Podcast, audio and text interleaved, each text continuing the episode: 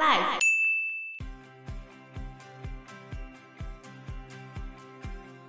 因为以台湾每人每日所用的水量是很高的，我们高于世界平均诶。世界平均每个人每天用一百七十公升，你知道我们用几公升吗？几公升？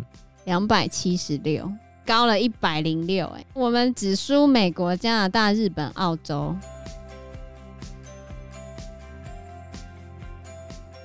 Hello，大家好，我是 Joe，我是 Anna。然后降雨的时间变短这一件事情已经有明确的根据了。我们目前的降雨天数已经减少了大概八十天了，但是降水量好像这样子讲好了。今年我们现在是缺水，可是很有可能我们未来的降水量跟平常是差不多的喔。嗯。所以时间、空间分布不均的情况越来越剧烈。对啊，那我们到底该怎么办呢？节约用水。除了节约用水之外，我们来看一下台湾水资源的问题包含了哪些部分。第一个部分就是我们的蓄水问题，也就是水库问题。对啊，我们水库的淤积非常的严重吧？刚刚讲到，因为我们地形的关系，再加上下暴雨的关系，坡陡流急本来就是流速很快，很容易冲刷土石。然后你再加上下暴雨的话，土石会很快的就在冲到水库里面。所以，我们全台湾的水库淤积的量已经是非常之高了。根据水利署统计，目前全台湾的水库已经淤积了三分之一了。所以，我们台湾的水库都比别国的短命。在二零三零年的时候，会预计一半呢。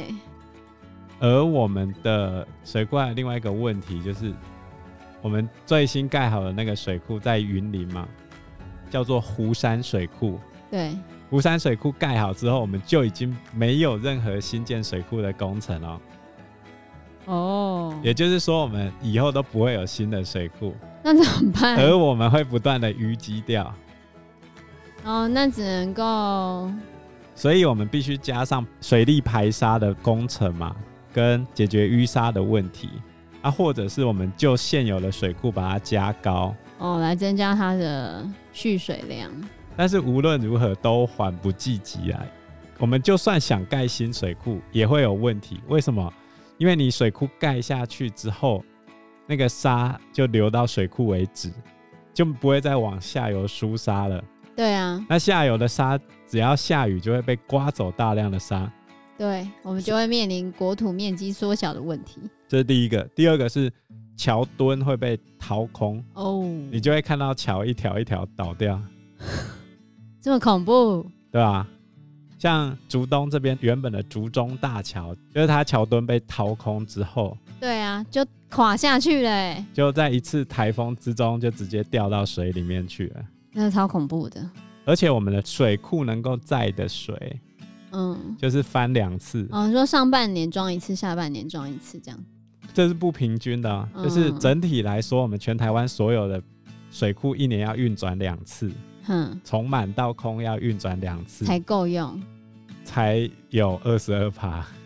哦，那是最好的预估量了。对了，对啊，啊，好惨哦。这个预估量是跟台北那边的翡翠跟基隆的新山水库合起来才有那么多。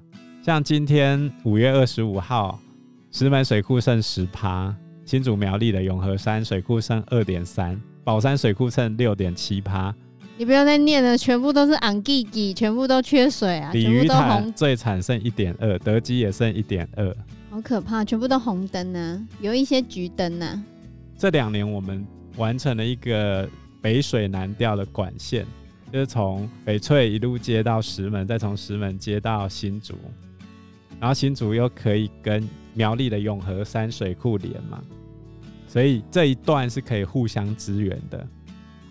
好，这是第一个问题，就是水库的问题。水库的水其实占我们主要用水里面是最低的，只占了百分之二十二。河川用水是最高的，是百分之四十六。嗯，那剩下来的水从哪里来嘞？地下水，就是地下水。有些人就觉得，每次讲到地下水，就会想到超抽地下水、地层下陷啊。那有一个说法说，如果好好的管控的话，是不会地层下陷的。其实它会有一个补助量，你只要不要超过那个补助量就好了。对啊，但是好像没办法控制，不要超过那个补助量。这问题就要牵扯回水公司跟农田水利局，他们应该要在每一口井上面去装流量计，去测量抽取地下水的量。可是他们实际上没有做，哼，所以我们并不知道到底抽了多少。对啊，那你更不用去统计说怎样算是平衡，拼命抽的话，那就会地层下陷嘛。对啊，所以我们今年到底可不可以抽地下水呢？应该要抽啦，抽取地下水到底可不可以？就是基本上像我们刚刚讲的，只要不要超过补助量的话，就不会有超抽地下水的问题啊。但是在极端的大旱，即便是超抽地下水，其实也要抽一下。不然，如果因为这样子导致经济跟民生崩盘的话，还是一个经济问题嘛？对啊，两害相权取其轻的话，就还是抽啊。其实不会一抽就直接，对啊，不会因为你今年抽就直接陷下去，那是你今年累月的抽才会导致严重的地层下陷问题。所以，如果以今年来看的话，目前的干旱情况如此之严重。该抽的时候还是要抽，所以你的意思是，经济部长说叫主科去挖地下水是可以的？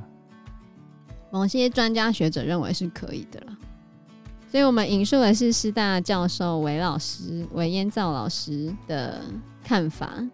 韦老师认为。也许是因为防灾教育的关系，大家一听到抽取地下水，就会担心地层下陷或者是水污染的问题，然后达到因噎废食的程度。但其实这是需要修正的啦，因为以刚刚讲两害相权取其轻的情况之下，你如果为了害怕环境问题，然后导致经济的更严重的灾害的话，其实是不划算的。对，那我们节约用水总可以吧？事实上。台湾每年所需的用水量大概是二十四亿吨左右，然后如果大家省水省百分之二十，就可以省将近快五亿吨的水量，就可以节省了一点五座翡翠水库。那蛮好的啊，还不错啦。那我们应该要省水啊。对啊，应该要节约用水。除此之外呢？呃，其实他们都有提到有一个很重要的方式，就是要提高水费。不过提高水费这是一个政治问题，水费太便宜了，所以大家都不会节省。哦，台湾的水费是全世界倒数第三，然后水费负担率是全世界倒数第二，我们只高于澳门而已。这是为了扶植产业界啊，我觉得，因为像台积电。他们一天就要用掉十五点八九万吨的水，一天十五点八九万吨。对啊，所以为了扶植产业，水费那么便宜，那大家就不会节省啊。因为以台湾每人每日所用的水量是很高的，我们高于世界平均诶。世界平均每个人每天用一百七十公升，你知道我们用几公升吗？几公升？两百七十六，高了一百零六，哎，没有特别标注生活用水吧？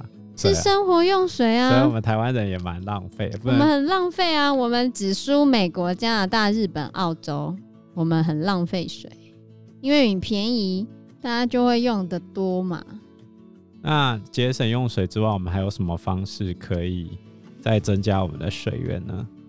最后就是。要联合利用地下或地表水啊，有一些学者就认为应该要开发浮流水。什么是浮流水啊？啊，其实地层就像海绵一样，它上面是含水层，然后下面的话是阻水层。阻水层主要会是粘土组成的。那浮流水呢，就是在阻水层以上、河床以下的那个浅水层里面的流动的水。那其实这个是流速很缓慢，然后水量很稳定。然后它在入渗的过程中会自然的净化，取用的时候其实就不会有原水浊度太高的问题。因为它下面就是有先流过那些砂石层嘛，所以就等于是卖饭石净化的概念啊。对啊，如果要取用浮流水的话，就是可以用集水廊道啊，或者集水的暗渠，或者集水管，或者是辐射井的方式来取水，就是在河川底下挖地下水的概念吧？